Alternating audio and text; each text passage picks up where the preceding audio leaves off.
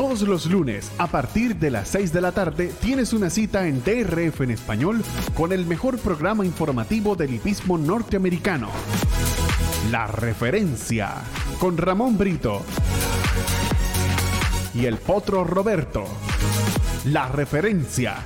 Entérate de todo con nosotros por DRF en español. Aficionados hípicos, bienvenidos a la referencia, la tertulia favorita de ustedes, de todos los hípicos de habla hispana.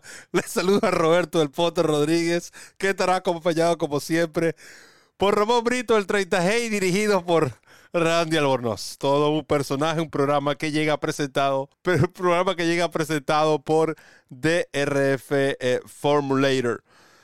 Contentos de estar de regreso a la Florida después lo de lo que fue esa cobertura del Kentucky Derby, las Kentucky Oaks. Tenemos mucha información para todos ustedes. Pero antes le damos el saludo, la bienvenida y el agradecimiento a Ramón Brito eh, quien estuvo ahí a cargo del resto del equipo de DRF en español en el contenido editorial. Usted, cada, después de cada competencia de alto calibre, usted podía ir confiado a DRF en español y podía leer la reseña de cada una de estas competencias.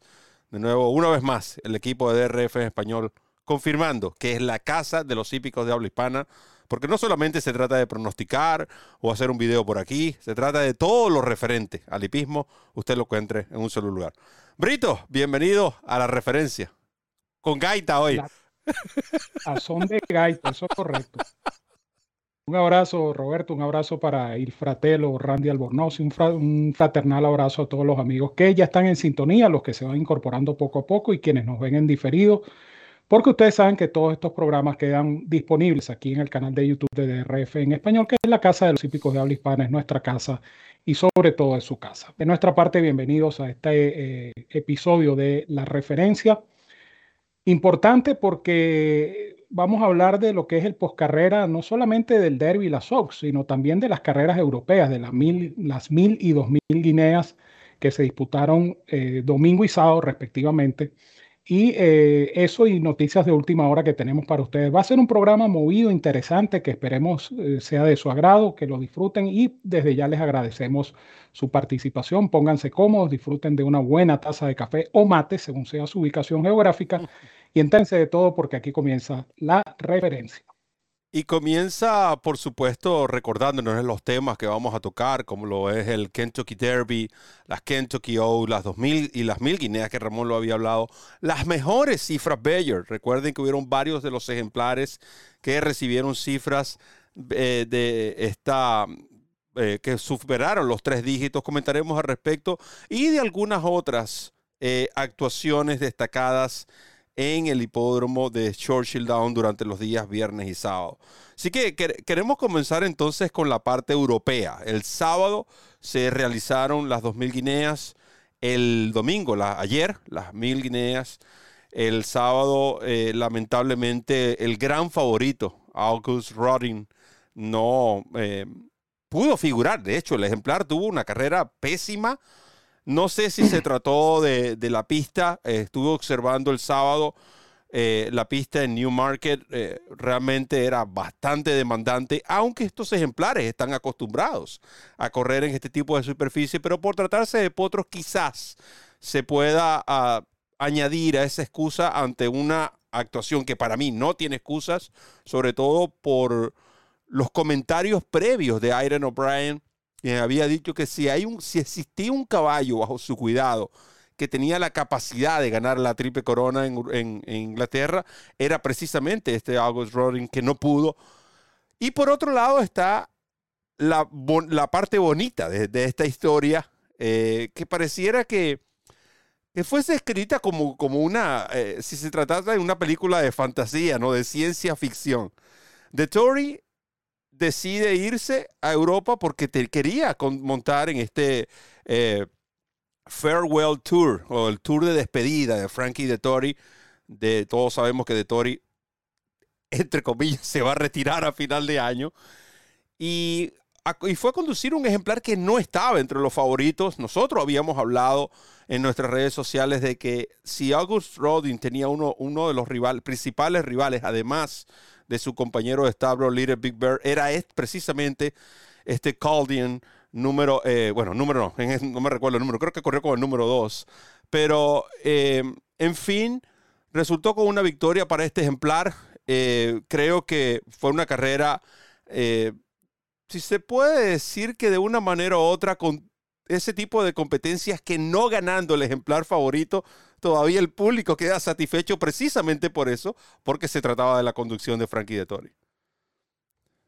Sí, ciertamente. Yo creo que, esta carrera tiene esos dos extremos, ¿no? Y yo creo que lo pusiste de la manera más clara y más práctica. Primero, el, fracaso de Auguste Rodin, que, como bien lo dijiste tú, era la carta principal de Aiden O'Brien.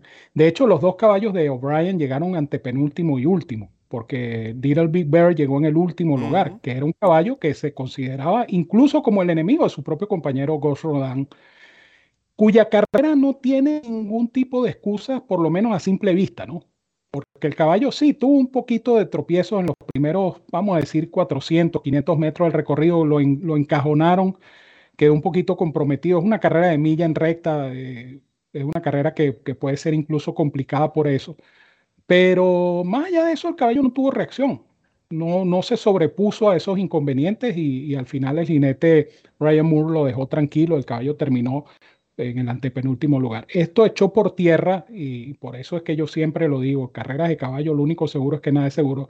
Imagínense el concepto que tenía Aiden O'Brien o el que lo tiene, porque de hecho todavía lo tiene Aiden O'Brien, gran concepto a Ghost Rodan, que lo mencionó como un caballo capaz de intentar la triple corona. Y todo eso se derrumbó, como dice la canción, en apenas una competencia en las 2000 guineas. Cal caballo con los colores de Jotmont, eh, buen corredor, un caballo que venía de una carrera accidentada, donde rodó precisamente de Tori en el, momento de la partida. Corrió en posiciones intermedias. Cuando De Tori lo llamó a correr, este caballo tuvo una aceleración notable y ganó en muy buena forma este Caldian, defensor de los colores de Jotmont Farms. El espectáculo de Tori, pues por supuesto, lo que todo el mundo quería ver, es lo que dice Roberto. ese tour de despedida está siendo todo un éxito está siendo tan exitoso que uno no sabe. Ya, ya de Tori, cuando estuvo en Santanita, dejó entrever que, bueno, este, en principio sí, me retiro, pero como, como digo yo, se han visto casos. Entonces vamos a ver qué pasa en el, en el resto de la temporada. Pero muy buena carrera de Caldian y a la vez una carrera muy opaca y, sin mayores atenuantes para August Rodin. Sí, y en el lado oh, de las yeguas, eh, se esperaba, ¿no? Yo creo que este, esta, esta carrera sí eh, ratificó o su resultado fue lo que eh, se esperaba, lo que muchos de nosotros esperábamos, aunque quizás no con el, primero y segundo como se dio. Eh, recuerden que aquí corría Tahira, quien para mí sigue siendo la mejor yegua gramera, por lo menos hasta la milla. y quizás un poco más, porque yo creo que Tahira tiene el, pedigrí suficiente para ir más allá de, eh, una milla. Lamentablemente, yo, eh, yo, eso es lo que yo compartí en las redes sociales, que en este tipo de carreras, sobre todo en estas millas flat, estas millas que son en recta, tú no puedes dar este tipo de ventaja al partir mal, porque no hay un momento, digamos, de que el pace baja un poco como ocurre cuando hay curvas que los ejemplares por, eh, los jinetes automáticamente tienen que recoger un poco para tomar bien esa curva. No existe eso. Entonces el caballo que parte mal, el ejemplar que parte mal, le cuesta más recuperarse cuando corre en recta. Lo, lo mismo le ocurrió a Motor Games, cuando corrió el año pasado en, una milla flat, en, en una milla en recta. Sin embargo, Tahir en un punto, faltando pues, unos 200 metros, ella logró tomar, eh, apoderarse de la punta, pero Marsh, eh, la del Godolphin, la media hermana, hablando de Motor Games, o hermana, no quiero caer en estos temas, eh, se recuperó y la doblegó. Creo que ambas yeguas van a verse las caras en una próxima presentación. Sin embargo, fue para mí una de las carreras más emocionantes para e, ejemplares de tres años, en este caso potras de tres años que he visto en carreras sobre grama. Ambas yeguas si tú las miras y si no ves el, sin ver el programa de carreras, tú puedes decir, estas son cuatroañeras, cincoañeras, fácil, fácilmente por su físico. Sin embargo, eh, se vieron muy bien. Eh, Ramón, ¿cómo viste esta, este resultado de las mil guineas? Bueno, una carrera emocionante porque esos 400 metros finales, Estados dos March y Tajira, se transaron en un duelo tremendo, ¿no? Y bueno, los jinetes dándolo todo, las yeguas dándolo todo, pero sí coincido contigo, esa partida de Tajira marcó la diferencia, definitivamente, marcó la diferencia. Eh, a veces se da ese dicho, ¿no? No, no, no todas las veces el mejor caballo gana la carrera.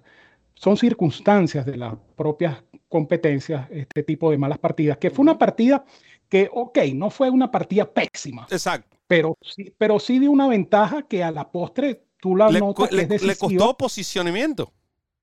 Porque primero no se pudo posicionar temprano y segundo se perdió a, medio cuerpo. Pescuezo, un poco, entre pescuezo y medio cuerpo fue la diferencia entre Mosh y, y Tajira. De tal manera que la carrera de Tajira es meritoria, pero por supuesto que la de Mosh también, ¿no? Una conducción tremenda por parte de Oisin Murphy y eh, bien por Said Bin Suror, que estaba como opacado por Charlie Appleby. Eh, es una mm. suerte de, de resurgimiento para Said Bin Suror, uno de los entrenadores de Godolphin.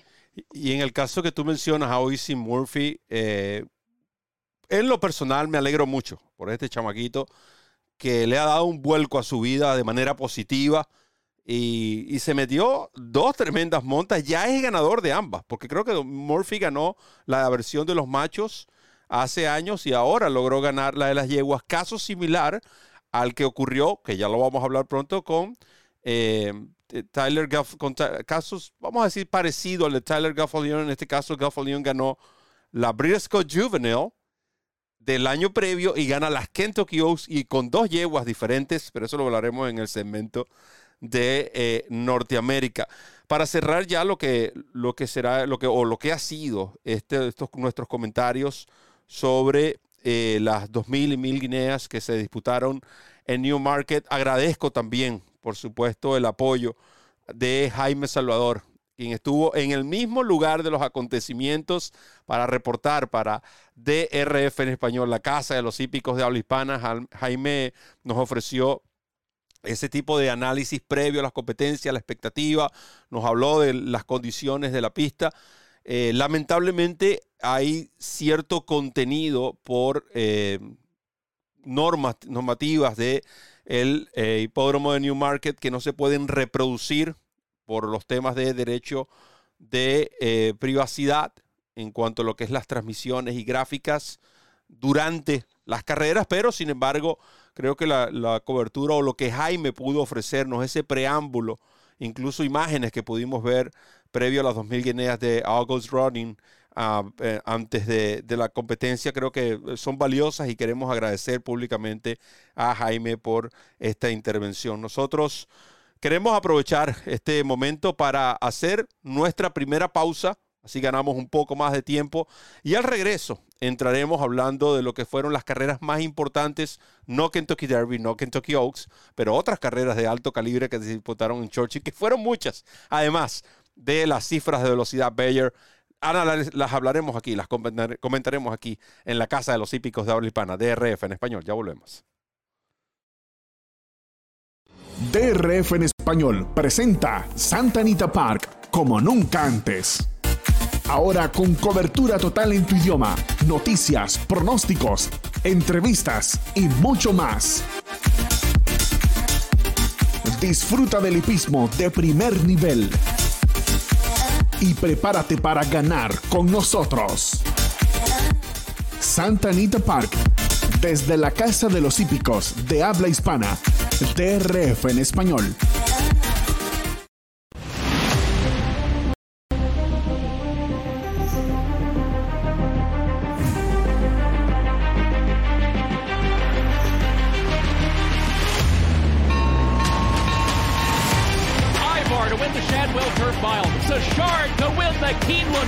Mile, in love, De punta a punta, el ocho emperador con apreciable ventaja y cruzaron el disco.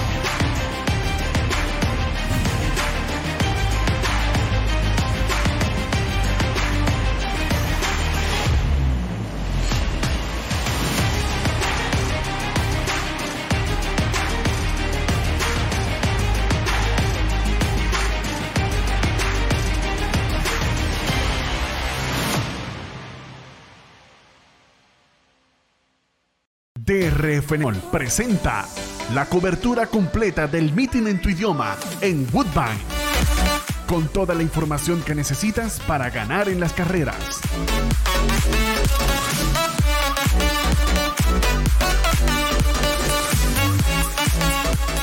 Análisis, pronósticos, entrevistas, noticias y mucho más. Woodbine, siempre en tu idioma, por DRF en español. Comienza a ganar con la nueva versión móvil del programa de carreras del Daily Racing Form, presentando en exclusiva las cifras de velocidad Bayer, selecciones y análisis de los expertos. Visita trf.com slash best y siente el poder del TRF en la palma de tu mano. La Finca San Bartolo, desde Cermeño, Panamá, patrocinante de nuestra cobertura de la Triple Corona, DRF en español y Finca San Bartolo, criados para ganar.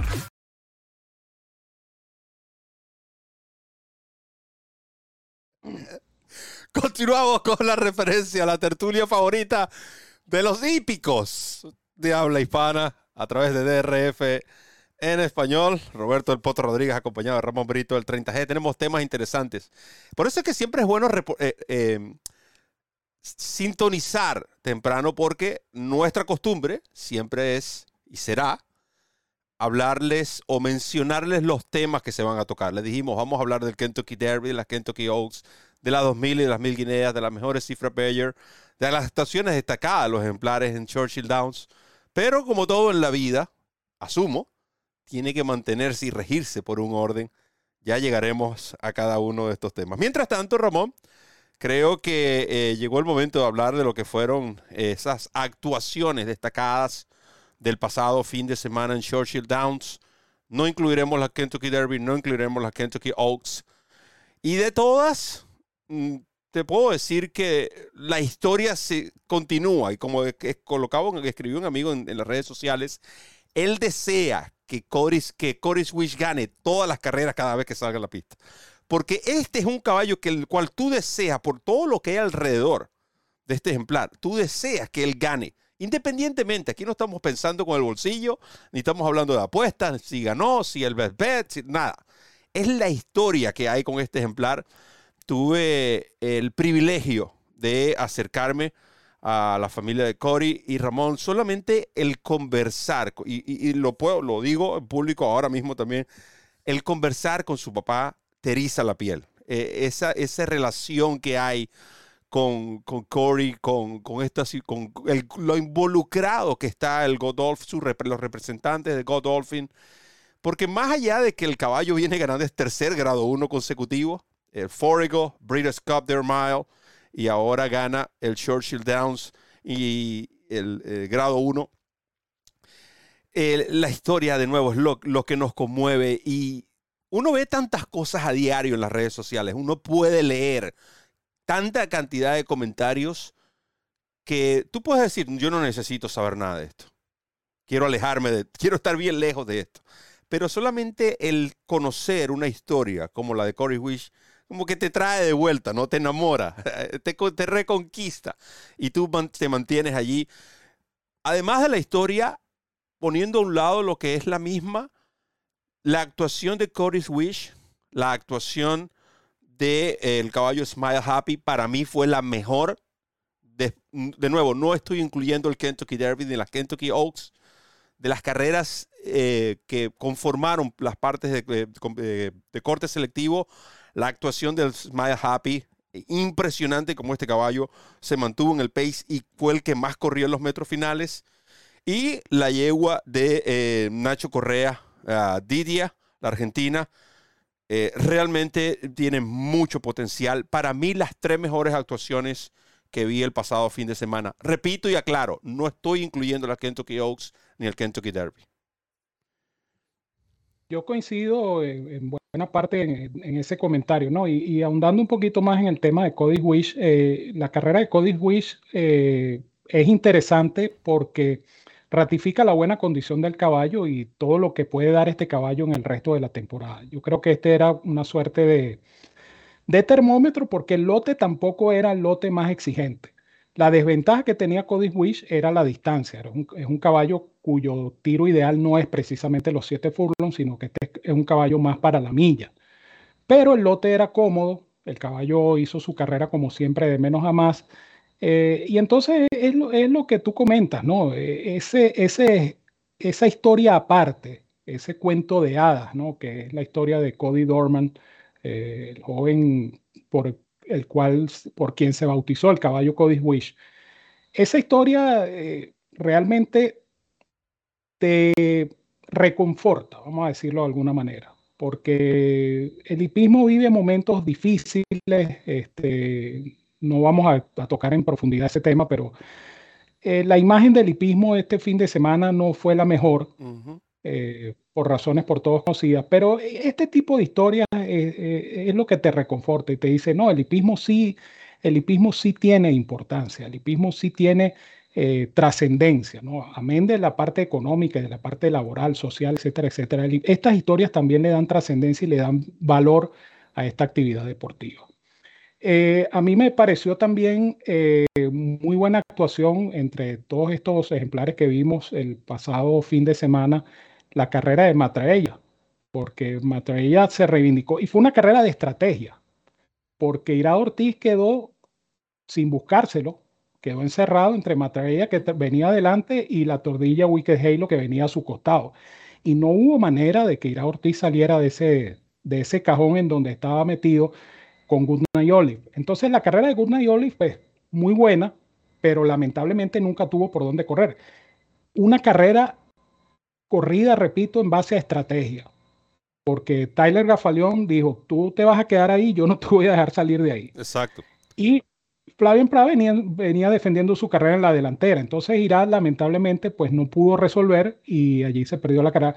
Pero la carrera de Matrella, eh, muy recuperada, es bastante prometedora. Yo creo que esta división de yeguas Sprinter va a ser bien interesante en los meses venideros. Y, otra, otra, otra carrera, Ramón, que en lo cual me llamó la atención, hablando de las actuaciones destacadas, y ya vamos a entrar en lo que es las cifras de velocidad. Por cierto, Cory Wish, 105 de Bayer.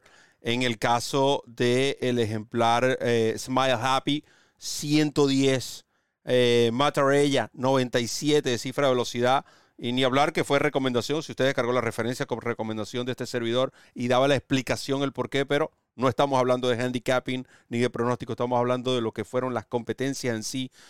E, esta carrera, Ramón, es, es la, el ejemplo perfecto que tú puedes utilizar para resaltar tres excelentes jinetes, tres excelentes ejemplares y tres excelentes planteamientos de carrera.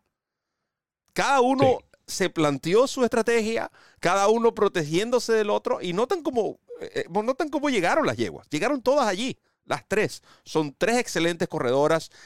Este orden se puede alterar tres, cuatro veces más de lo que resta de año por lo menos tres veces más.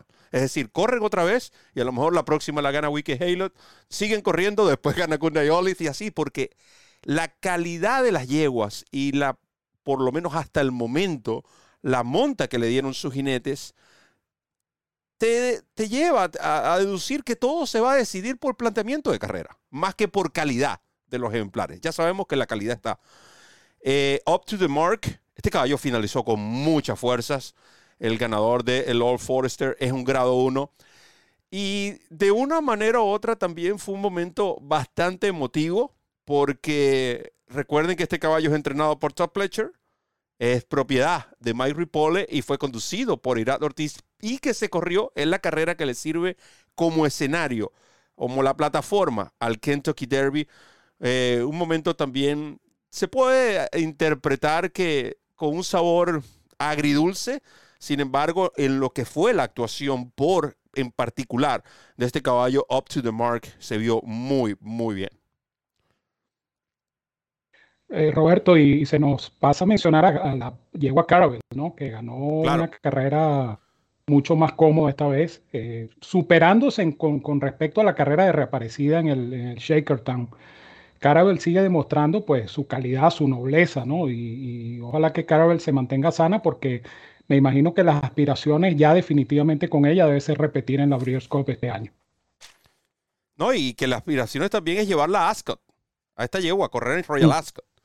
El mismo Tyler eh, me decía que eh, Tyler me, prácticamente él dio, me dio a, entender que esta Caravel es una mejor versión de la que vimos en la Breeders' Cup Y al mismo tiempo yo pude interpretar que quizás en Kinlan no estaba como al, al 100%, con todo y eso ganó, pero la, la versión de Carabel que vimos este sábado realmente fue eh, bastante impresionante. En cuanto a las cifras, eh, ya la hemos hablado, las cifras más destacadas del pasado fin de semana, Smile Happy con 110, hablando por lo menos las que fueron de tres dígitos. Eh, no Balls, caballo que le, le, hizo mucho honor a su nombre, pero todo lo contrario. No, al, contrario. Es decir, hizo todo lo que su nombre no, lo que su nombre significa, él hizo todo lo contrario, perdón, lo quise decir de esa manera. General Jim, Ramón, un caballo que hemos seguido y que hubieron dos ejemplares que creo que tomaron la decisión correcta, ¿no? Estaban en ruta a las Kentucky Oaks y al Kentucky Derby, en el caso de eh, Red Carpet Ready y General Jim, sus propietarios decidieron Vamos a bajarlos, vamos a dejar la distancia que sabemos que pertenecen y noten el resultado. Ambos ganaron el pasado fin de semana en el hipódromo de eh, Churchill Downs. En cuanto a otros detalles que sí quiero aprovechar esta parte, pues son tres minutos antes de ir al corte, Ramón. Eh, quiero resaltar lo que fueron las, eh, lo que han sido y siguen siendo las remodelaciones en el hipódromo de Churchill Downs. Churchill Downs está decidido a recuperar o hacer el host, el, el ¿cómo se dice? El, la sede. La sede de las Breeders' Cup. Hay que esperar eh, que termine lo que es esta rotación de California.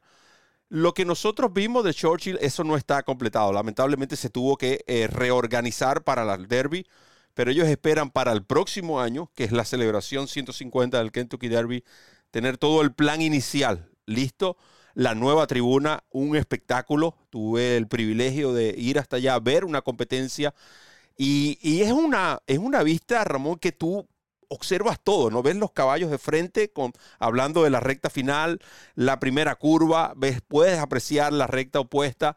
Muy bonita, se ve lejos, claro, pero es por la ubicación, es, lógico, pero muy, muy eh, buen trabajo. Y al parecer quieren hacerle una extensión que se una con la tribuna principal.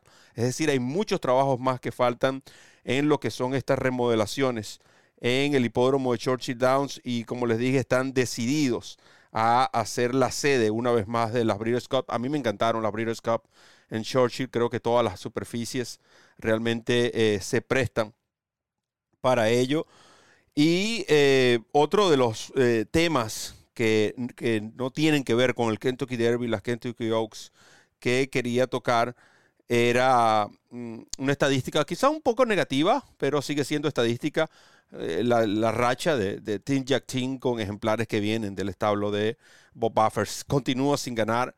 Eh, no sabemos hasta qué punto no se va a extender esto, si van a seguir los caballos de Jack Team, de Buffer, corriendo bajo el nombre de Jack Team, mientras Buffer siga suspendido en estos hipódromos, etcétera. Pero, ¿algún detalle, Ramón, que quieras agregar a esta, alguna opinión a lo que ha sido fuera del Kentucky o fuera de la, Kentucky Derby? Sí, nos, comentaban a través del chat sobre la derrota de Monis Gold. Eh, yo creo que Monis Gold lo hizo bastante bien, ¿no? Eh, le tocó correr contra Red Carpet Ready, una yegua más fogueada, una yegua ganadora selectiva de grado. Eh, yo creo que la carrera de Moniz Gold fue bastante buena y de hecho la, potranca tuvo capacidad de reacción, ¿no? Cuando se vio, mm, parecía vencida en los últimos 200, 150 metros, la yegua volvió y estuvo a punto de, bueno, de hecho perdió en final de foto. A mí me parece que la carrera, de las carreras más emocionantes de la tarde de eh, las Kentucky Oaks fue esta competencia, el Eight Bells, carrera que ganó Red Carpet Ready. Muy buena carrera, muy buena llegó Red Carpet Ready, pero Moniz Gold eh, no deslució para nada y me parece que va a ser una excelente sprinter. Sí, eh, definitivamente una buena yegua, como también fue buena la carrera de Webb Slinger, un, American Turf lleno de calidad de jepotros tresañeros en grama que muchos apuntan a lo que será esa triple corona en, que, que, ha creado la Naira para los caballos grameros. Pero en fin, ya vamos a ir a nuestra segunda pausa y al regreso, entonces entraremos en materia de lo que fueron las Kentucky Oaks y el Kentucky Derby para complacer a muchos de los fanáticos que han estado sintonizando desde temprano el programa favorito, la tertulia favorita de los hípicos de habla hispana y los que no son hípicos también, la referencia. Ya volvemos. Gulfstream Park, el hipódromo hogar de los campeones. Sin igual, pasión, entrega y compromiso. Gulfstream Park, patrocinante oficial del DRF en español.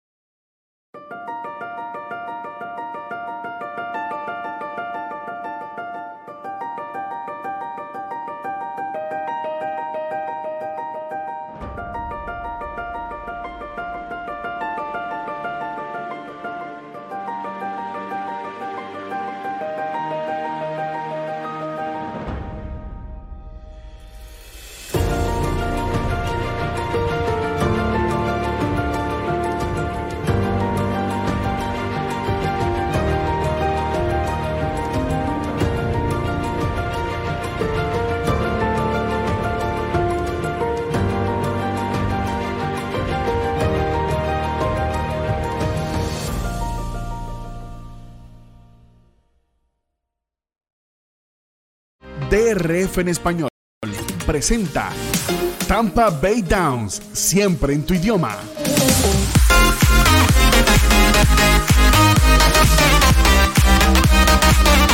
Tampa Bay Downs, el hipódromo de la ciudad de Oldsmar. Con noticias, pronósticos y mucho más. La casa de los hípicos de habla hispana en Tampa Bay Downs. Lunes a partir de las 6 de la tarde tienes una cita en DRF en español con el mejor programa informativo del hipismo norteamericano.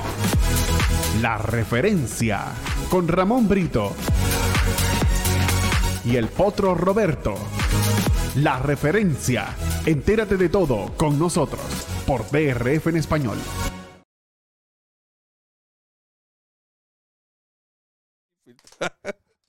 Continuamos con la referencia. Eh, Randy ya ni respeta ya los tiempos de, break. A través de DRF en español, la casa de los hípicos de habla hispana. Eh, felices de estar eh, con ustedes después de toda la odisea, pero estos son otros 500 mangos de consumo interno. Estamos de vuelta, que es lo más importante.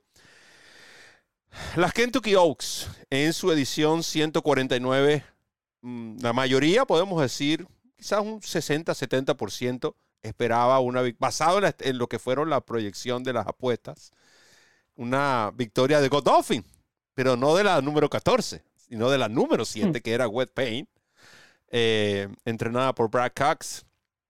Pero resultó Pretty Mischievous, la ganadora por el puesto de pista 14. Y realmente me impresiona, primero, lo subestimado que ha sido Brendan Walsh eh, a través de los años. Para mí es un excelente entrenador. Eh, por alguna razón, Godolphin le ha, confiado, le, ha, confiado, muchos de sus ejemplares, como el caso de eh, Maxfield, por ejemplo. Pero cada año podemos ver cómo Tyler Gaffalion se, se reafirma como un jinete que ya va camino a esa madurez. Sabemos que las cualidades atléticas las tiene, pero la conducción que le dio Tyler a Pretty Mischievous eh, eh, fue algo impresionante. Primero, la salida, el break que tuvo. Colocó a, una yegua, a la yegua en una posición ideal para tomar la primera curva, es decir, no estar muy cerca, no estar montada con las punteras de las punteras, pero al mismo tiempo no retrasarte para que el, resto del grupo te, te, lleve hacia afuera. Y luego tomó la delantera cuando tenía que tomarla. Giran, van a tierra derecha, entran en la, en la recta final, perdón, toma la delantera y bueno, que me vengan a buscar. Fue una, una, monta, si se puede decir, hasta medida, ¿no? Conociendo, porque yo decía, cuando estaban girando la última curva, Tyler viene cómodo él todavía, los demás venían mandando a sus ejemplares y él no le había pedido nada. Va a ser difícil, a menos que venga una desde el fondo con un rush, lo cual estuvo a punto de suceder, ya hablaremos de eso también, porque la yegua de Pletcher, si esta yegua no fue capaz de hacer el cambio de manos correctamente. Y en cuanto a la favorita, Wet Paint, Ramón, eh, quizás fue un treat un poco contrariado. Eh, no creo que la yegua tenga una excusa porque quizás eh, lo demandante de la campaña, muchas de estas yeguas han corrido la misma cantidad de competencias. Simplemente no fue su día o no fue su mejor día porque corrió bien, finalizó tercera, cuarta en las Kentucky Oaks. Pero eso no le puede restar méritos a la ganadora. Creo que las dos yeguas que ocuparon, que completaron la exacta de esta competencia, ambas hicieron una extraordinaria eh, actuación. Yo creo que eh, hay que darle mucho mérito a Tyler porque solventó un problema serio que tenía Pretty Mischievous, que era el puesto 14. Mm. Es muy difícil con, con, la primera curva tan cerca ubicar a esta yegua como lo hizo. Eh, corrió relativamente cerca, no salió a gastarse en velocidad. La yegua tuvo final. Creo que la conducción, como bien dijiste tú, fue muy bien medida por parte de Tyler Gaffalion. Eh, yo creo en el caso de Wet Paint que quizá eh, Flavien se, se, apresuró un poquito en la recta de enfrente. Esta yegua solía correr, o por lo menos las carreras que le vimos ganar. como que corrió un poco montada. Muy montada, a mi, a mi gusto, muy montada. O sea, él, la carrera de él, eh, comparativamente hablando, era la de Gambling Girl. La de Gambling, Girl, exacto. O venirse con Gambling Girl. O, venirse con Gambling Girl porque Gambling Girl sí vino del fondo del pelotón, que fue lo que hizo Wet Pain en las dos carreras o tres carreras previas a, la, a show. Ahora, Ramón, hay que, hay que destacar algo que ocurrió, y les invito a que vean la, la repetición. No sabemos si esto tiene algo que ver con la condición de la pista o fue simplemente una situación de carrera. En la primera curva, Southland, una yegua de la cual se hablaba mucho también, ella dio un mal paso. Y hay que, hay que seguir de cerca qué van a hacer con esta yegua. No sabemos qué tan grave pudo ser a lo mejor simplemente nada ocurrió, pero yo creo que ese mal paso le quitó el ritmo por el resto de la competencia. Sí, eso puede ser. Eh, hubo carreras buenas, carreras eh, regulares y carreras decepcionantes. El caso específico de la campeona dosañera Wonder Wheel, que definitivamente pareciera haberlo dejado todo en, 2022, porque lo, mm. que ha hecho, eh, lo que ha hecho Wonder Wheel este año no es, pero ni siquiera la sombra de lo que hizo Wonder Wheel el año pasado. Preocupante porque estamos hablando de una yegua campeona, estamos hablando de una yegua que ganó el Eclipse Award, bien ganado, porque no fue que lo ganó en una sola carrera. Esta yegua hizo una campaña de, como dosañera que le valió muy merecidamente su título de campeona dosañera o el Eclipse Award como campeona dosañera, pero esta Wonder Wheel, o sea, ¿qué pasó con esta yegua? ya está, ¿verdad? Decidiéndose también por esta yegua. Claro, eh, algo, algo percibió que se quedó con Pretty Mischievous y, al final Wonder Wheel, bueno, bien montada porque llevaba la buena monta de Joel Rosario, pero es que la yegua no, no, quiere, no quiere nada. No, no quiere eso nada. Entonces, entonces uno se pregunta este, qué pasó con esta, con este y con la tordilla, con, con Philly. ¿Qué, ¿Qué pasó con estas yeguas? O sea, hay, hay que seguir viendo su evolución. Eh, Julia Shining va a correr eh, eh, próximamente, creo que en Belmont Park, va a correr Julia Shining y habrá que ver cómo viene Julia Shining, pero por lo menos... apuntará a Lakecorn, ¿cierto? Una carrera preparatoria para Lakecorn también puede ser. Una, una preparatoria, es lo que tengo entendido. Sí, pero... sí, dime. No, el, mérito completo para Brendan Walsh, el mérito completo para Tyler, porque repito, o sea, las circunstancias eran adversas. Puesto 14, curva, primera curva cercana, un lote exigente como el lote de las Kentucky Oaks, se supone son las mejores tresañeras de, Norteamérica, mm. y esta yegua ganó, eh, bueno, con un, con un, aliento final que le permitió contener esa embestida de Gambling cuya carrera es muy buena. Excelente. Excelente carrera. hasta, la, misma reacción de Irat después de la meta, acariciando a la yegua como regularmente un jinete lo hace cuando su ejemplar gana. En este caso, Irat como que diciéndole, oye, hiciste un buen trabajo. Eh, satisfecho, simplemente situaciones de carrera que no le permitieron llegar a tiempo. Sin embargo, sí la vi un poco, son, son, son bebés, son potras que están aprendiendo a correr. La vi un poco, vamos a decir, desorganizada en lo que es el cambio de mano, pero esta yuga venía con fuerzas. Y créanme, no fueron muchos los ejemplares que ganaron en Churchill la semana pasada, corriendo completamente en atropellada. Ese, ese es otro punto que yo quería hacer notar, ¿no? Estamos hablando de Wet Paint, por ejemplo, que es una yegua que corre de, menos a más de esta misma Gambling Girl.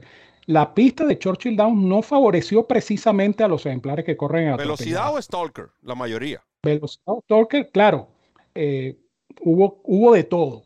Claro, pero porque- vamos a decir, pero no puedes meter una carrera como el Derby que tiene otro tipo de situaciones y planteamientos diferentes. exactamente.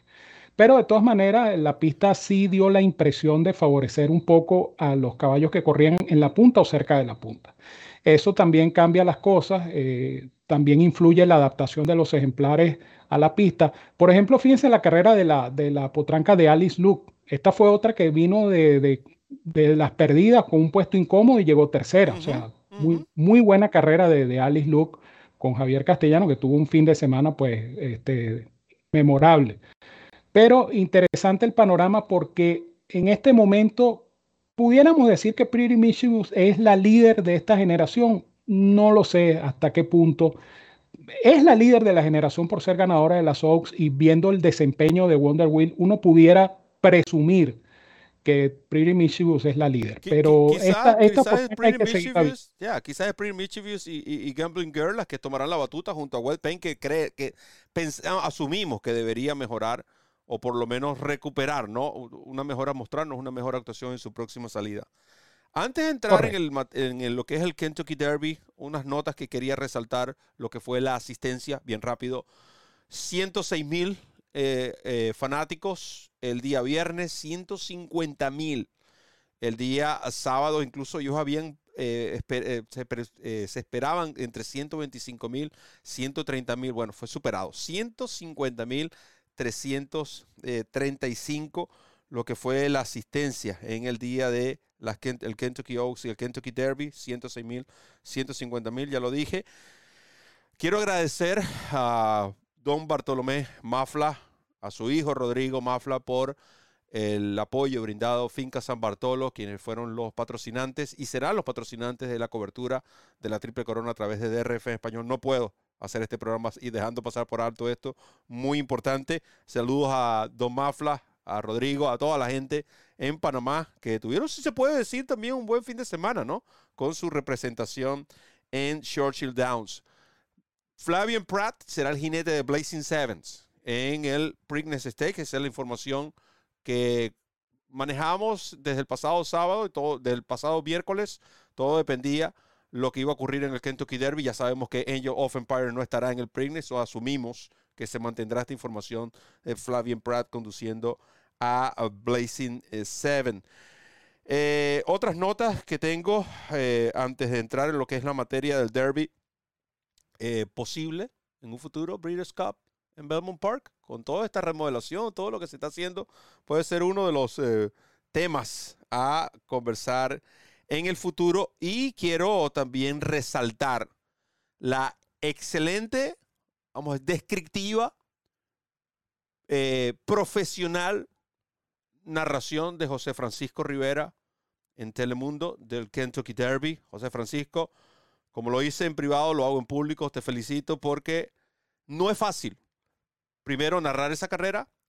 No es fácil, sabiendo que hay una relación, digamos, de años con los protagonistas principales. Hay ese, esa alegría, vamos a decir, por que representan incluso hasta la misma ciudad de donde es José Francisco y con todo y eso mantuvo el profesionalismo narrando su carrera como se tiene que narrar. Eh, eso realmente, ese control, vamos a decir, eh, de las emociones hay que resaltarlo y no perdió nunca esa capacidad de eh, llevarnos a todos los hípicos de habla hispana una narración simplemente profesional. Así que te felicito, José Francisco. Ahora, en este tiempo, Ramón, yo voy a hacer algo diferente, ¿ok? Yo voy a dejar a ti que tú hables todo lo que tú quieras hablar del Kentucky Derby. Yo simplemente voy a ir, me tomé el tiempo a hacer mis notas, voy a ir una a una, no voy a discutir acerca de mis notas, simplemente ahí van a estar y después el programa es todo suyo. ¿Le parece bien? Está bien. Ok. Voy a ir uno a uno. Entonces- Primero, porque no quiero que se me escape nada, ¿no? Y a veces uno cuando hace un comentario y lo respondes y por ahí se va la cosa y se acaba el programa. Quiero felicitar a los delgados, tanto a Gustavo como a Gustavito, a JJ o JJ, porque esta familia, a este servidor, desde el potoroberto.com, eh, fueron de mucho apoyo.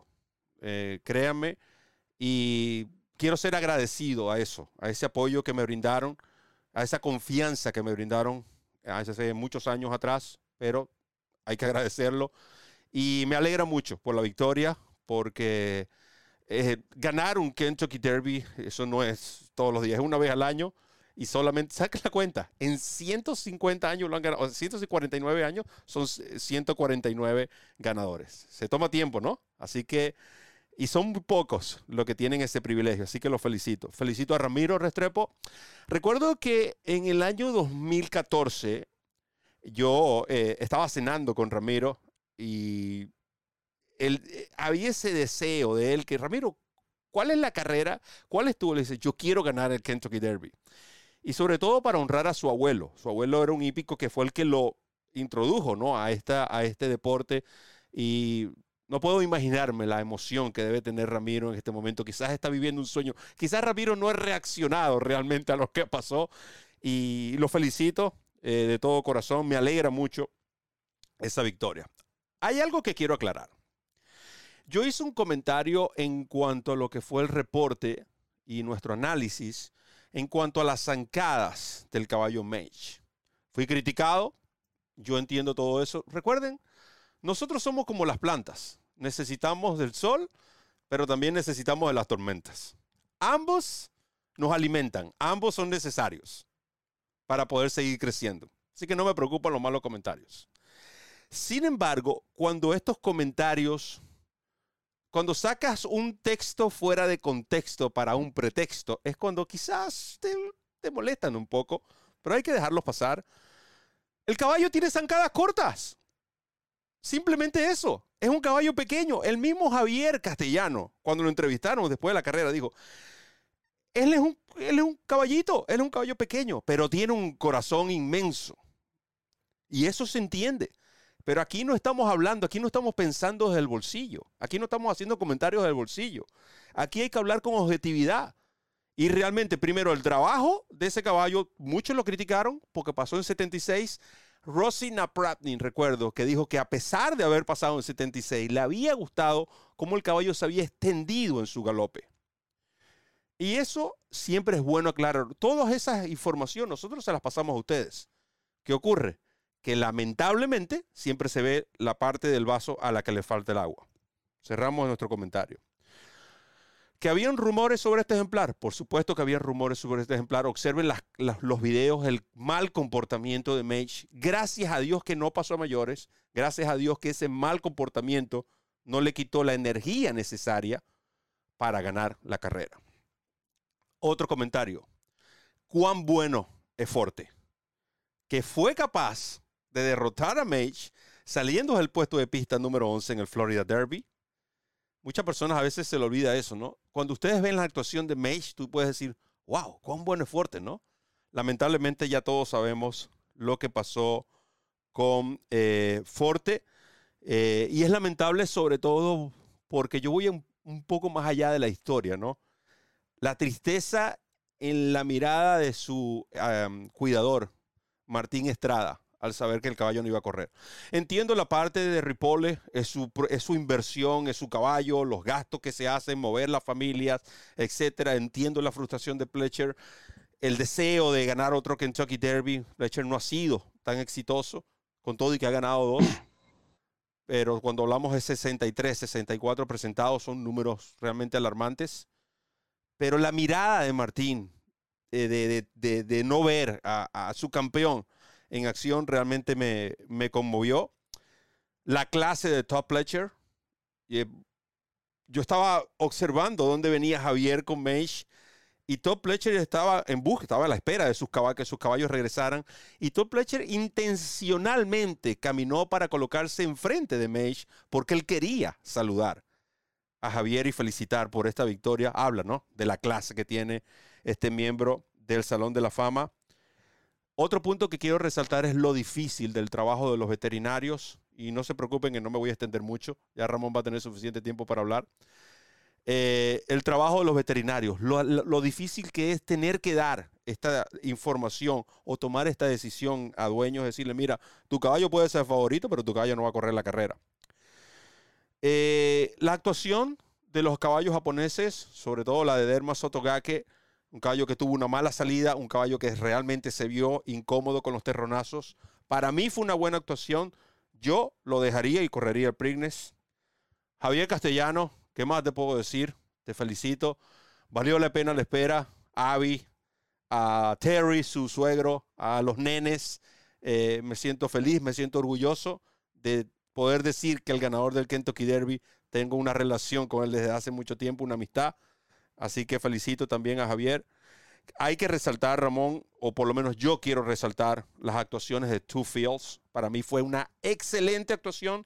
Yo creo que los caballos que ocuparon las cuatro primeras posiciones basado en su strip, todos fueron excelentes actuaciones. La de Mage, la de Two Fields, la de Angel of Empire y la de Sun. Y hasta el mismo Hit Show, que saliendo del puesto de pista número uno, en la curva parecía ganador. Eh, quitando un poco lo que es el, eh, ya este puesto número uno, tenía razón sobre Tappy Trice. Lo mismo ocurrió, el caballo no salió con ellos, lo arropó el grupo, lo dejaron en último lugar. Allí se acabó la historia. Ahora, Mage. La versatilidad de este caballo. ¿Cómo pudo navegar entre tráficos? Noten que Javier sabía, es decir, a Javier le dieron un animal y le dicen, Javier, es como si le dijeran, Javier, tú sabes cuánto tiene él, cuánto, cuánto hay en ese tanque, administralo. Javier esperó, noten la recta final del Kentucky Derby. Javier esperó hasta el último momento para entonces llamar a correr, porque él sabía lo que Mage le podía dar. Es decir, midió a la perfección la carrera, pero más que la maestría de la conducción de Javier, tú tienes que resaltar que el caballo tiene la capacidad y el deseo, el corazón de responderle a lo que le están exigiendo. Porque muchos ejemplares son exigidos, pero no todos responden igual. Este caballito, como le decía Javier, y como lo digo en manera eh, no negativa, eh, porque realmente es un caballo pequeño, pero con un corazón que no le cabe, muy físico muy similar al de su papá. Eh, que podemos decir hasta venganza hubo, ¿no? Su papá finalizó segundo en el Kentucky Derby, ahora Mage lo ganó.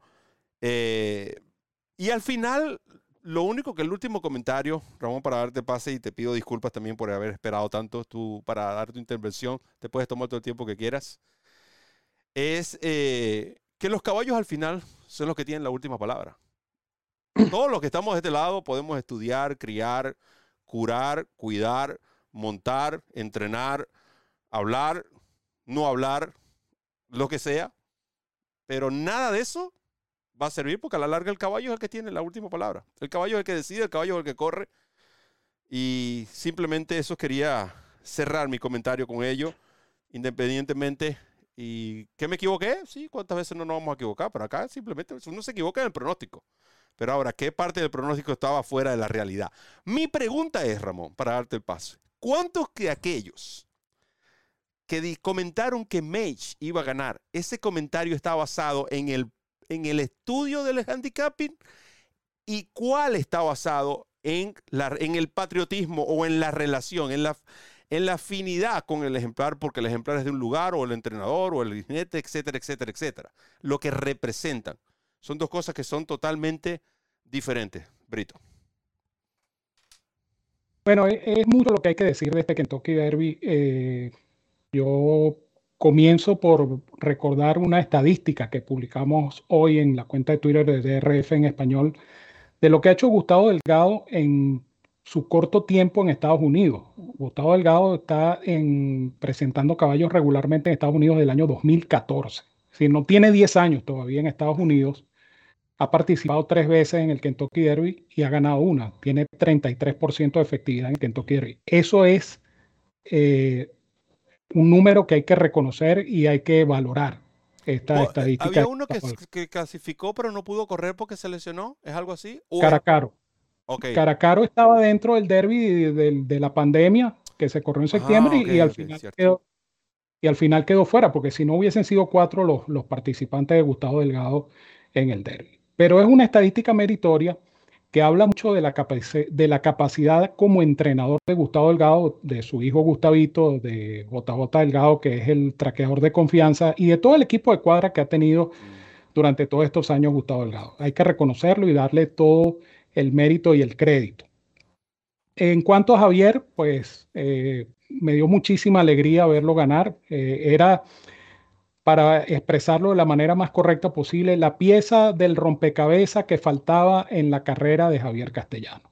Era el Kentucky Derby. Había participado en 15 ocasiones en el Kentucky Derby, no había podido ganar, no había podido ni siquiera llegar segundo en el Kentucky Derby. Se le presenta esta oportunidad y lo que son las cosas del destino. Javier iba a montar a, a Race Kane, y ya estaba anunciado la monta de Javier Castellano sobre Race Kane. Y después de un trámite de último momento, decide Javier cambiarse a Mage. Y enhorabuena para Javier, porque Mage terminó siendo el ganador de la carrera. Pero hay un detalle interesante, Ramón. Un, según el comentario de Jeff Ruby, y perdona que te interrumpa tú, porque eh, quiero, hay algo que hay que aclarar. El mismo dueño de la cadena de Steakhouse que hace, al cual Javier Castellano le hace promoción, él publicó que Javier cuando los dueños de Race Kane le negaron a Javier la posibilidad de que él vistiese los pantalones con este logo y esa fue la razón principal por la que Javier dijo entonces yo no voy a montar a tu caballo. Javier quedaba disponible y por supuesto eh, fue, eh, se decidió entonces por el caballo Mage. Eso, eso está en, las redes sociales, lo pueden buscar a Jeff Ruby, eh, The Real Jeff Ruby, esa es la cuenta. Sí, es una historia, es una historia interesante, ¿no? Es un trascámara de, de esto que mucha gente no se entera si no es porque el propio Jeff Ruby hace esa observación.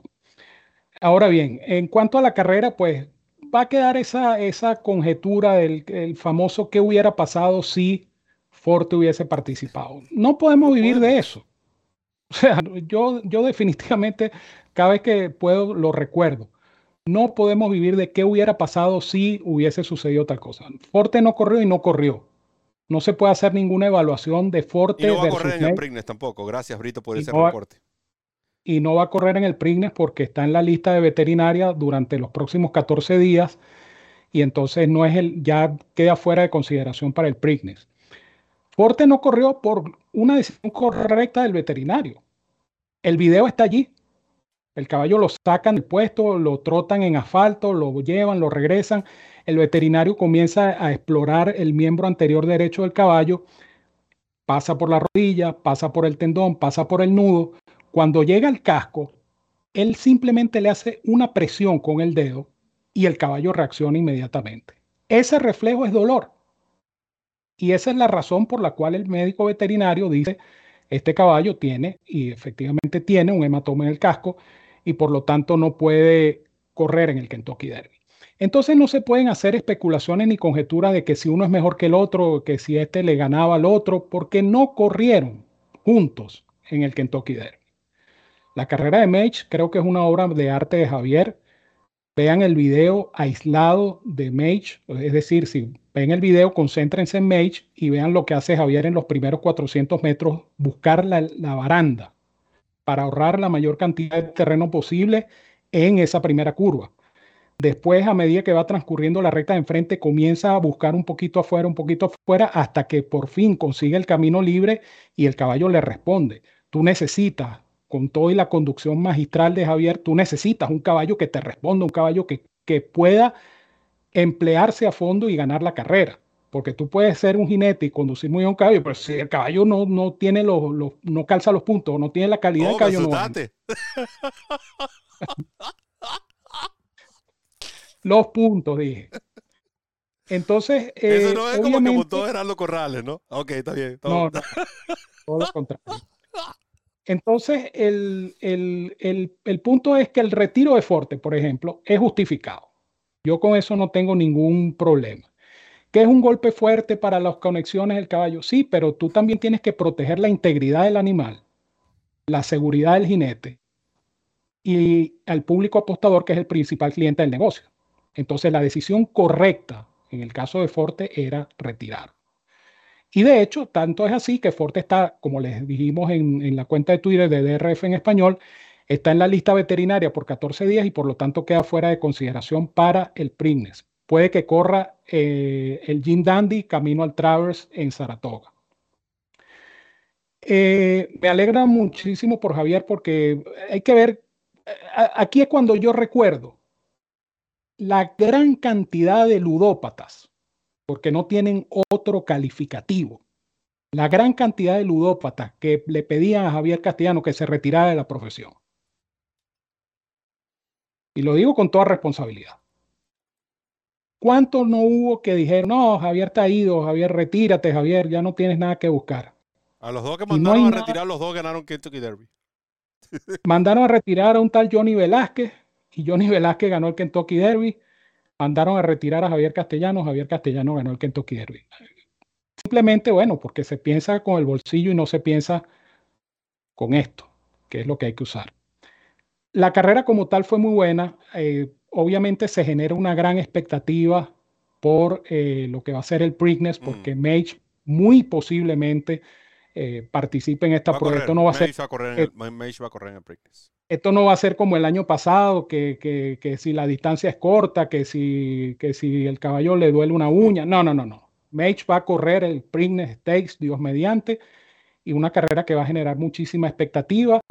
Eh, se habla de unos 10 ejemplares que pueden participar, entre 10 o 12 que van a participar. Forte no estará en el Derby, en el Preakness, perdón, ni tampoco en el Belmont Stakes. De los caballos de Pletcher, Tappy Trice, es el que es el que apunta a Pletcher para el Belmont Stakes. Un hijo de Tappy, con toda la razón del mundo, pues lo apuntará hacia la carrera donde mandan los hijos de Tappy, que es el Belmont Stakes. Eh, entiendo la alegría y, estoy muy contento, repito, yo, yo tenía una sonrisa de oreja a oreja cuando vi ganar a Mage porque eh, hay que ver lo, lo, difícil, y eso lo decía Roberto muy acertadamente, lo difícil que es ganar un Kentucky Derby, lo difícil que es llegar a participar en un Kentucky Derby. Son 20, en este caso fueron 18, de 25 mil potros que nacieron en el año 2020. No es tarea sencilla entonces, porque es una sola oportunidad que te da tu generación de participar en el derby. El simple hecho de estar en el derby, el simple hecho de haber alcanzado los puntos suficientes para estar en ese aparato de partida el primer sábado de mayo, ya es un mérito más. Ya, ya eso es un triunfo. Pregúntele a Forte. Ahí está Forte. Campeón dosañero. Líder en la, en la clasificación y lamentablemente por unas no, la mañana de la carrera. La mañana de la carrera, sí, realmente, la mañana de la carrera. La mañana de la carrera le dijeron, no, usted no va. Se ve chipoteado. entonces, entonces claro, que era un secreto 12, vamos a estar claros. Eh, estaba el video del caballo trastabillando, estaban los... Oye, y hay algo que hay que aclarar. En la situación, Ramón, el video, ese video es del trote del jueves, ¿cierto? Para ver si yo la tengo correctamente. Él lo que hizo fue lo que hizo resentir al caballo porque el caballo tenía un problema que era por eso que el tipo, el trote que se lo estaban dando de esa forma, el caballo se dobla y bueno, ya ahí a los días es que eso se refleja. Eh, y ustedes podían ver el lenguaje corporal de eh, Mike Ripolle cuando en el video que se muestra cuando está hablando con el veterinario, que como que está tratando de, convencer, pero es que no, hay no había nada que convencer. Sí, y, repito, pues lamentablemente eh, el caballo, repito, está bien retirado porque el, video es evidente, pues elocuente, quise decir, el video cuando le toca el, el, casco al caballo y el caballo reacciona por instinto porque el caballo le dolía su casco de la mano derecha. Pero a esto se le suma pues todos los incidentes que hubo en esa semana en el hipódromo. Entonces, eh, quiero cerrar mi comentario con este, este pequeño o esta pequeña observación. Esta es una industria que tiene enemigos por doquier. Y esto no es un secreto. Hay personas a quienes les sabe a casabe, por no decir una palabra obscena, el hecho de que la industria hípica, no solamente en Norteamérica, sino en Europa, en Asia, en América Latina, en cualquier parte del mundo, la industria hípica es importante. Mm. Es importante porque genera empleo directo e indirecto. Es importante porque genera una gran cantidad de dinero en impuestos es un espectáculo de primera. Los caballos son los animales quizá mejor cuidados de todo el planeta, los pura sangre de carrera. Entonces, lamentablemente, cuando ocurren las situaciones que ocurrieron, estos enemigos ocultos, que no son tan ocultos porque la mayoría sabe quiénes son, empiezan con este lobby, con, este, con este, esta crítica destructiva hacia una industria tan beneficiosa y tan bonita como es la industria hípica, un deporte tan maravilloso como es el deporte hípico. Me da pena ajena por esas personas porque ven más por sus intereses personales que por el interés de una gran mayoría que sí defiende la industria, que sí defiende el espectáculo hípico, que sí defiende la importancia y la trascendencia del hipismo a nivel mundial. Y con esto cierro el comentario y aprovecho para despedirme porque nos hemos pasado un poquito de la hora estipulada. Y les digo, como siempre, que los quiero mucho y los quiero de gratis. Les envío un fuerte abrazo a todos donde quiera que se encuentren. Cuídense mucho, que tengan una feliz y productiva semana. Nos veremos en la carrera del día durante la semana. Nos vemos el viernes y el, jueves y el jueves viernes. viernes, 12 del mediodía. Nuestro programa al día a las 12 del mediodía. Y sigan en sintonía de este canal. Este es el canal de los hípicos de habla hispana, definitivamente. DRF en español. Nuestra casa y sobre todo su casa. Muchas gracias, eh, Ramón. Y a veces también ¿no? Hay que pedimos disculpas porque a veces no podemos responder a todos sus comentarios a veces también se nos hace imposible, ¿no? Satisfacer los deseos de todos. Jamás lo, eso jamás lo vamos a poder hacer. Sin embargo, lo que sí puedo garantizarles, y hablo no solamente en nombre del Posto Roberto, hablo en nombre de todo el equipo de DRF en español, que todos y cada uno de los participantes o miembros de este equipo vamos a hacer, todo lo vamos a tratar con profesionalismo, con respeto, con mucho respeto hacia el público y hacia todos los profesionales involucrados y por supuesto lo hacemos con mucha pasión porque definitivamente es lo que nos mueve. Eso se lo puedo garantizar. Así que en nombre de Randy Albornoz, quien estuvo en los controles ya en los últimos 50 metros de lo que es su día, agradeciendo a DRF Formulator, Ramón Brito, quien me acompañó, saludando a todos los fanáticos que estuvieron presentes, en especial a nuestro queridísimo don Juan Goleaga y a todos aquellos que ustedes saben quiénes son, se despide Roberto El Poto Rodríguez, recordándoles correr la milla extra. Hasta el próximo programa.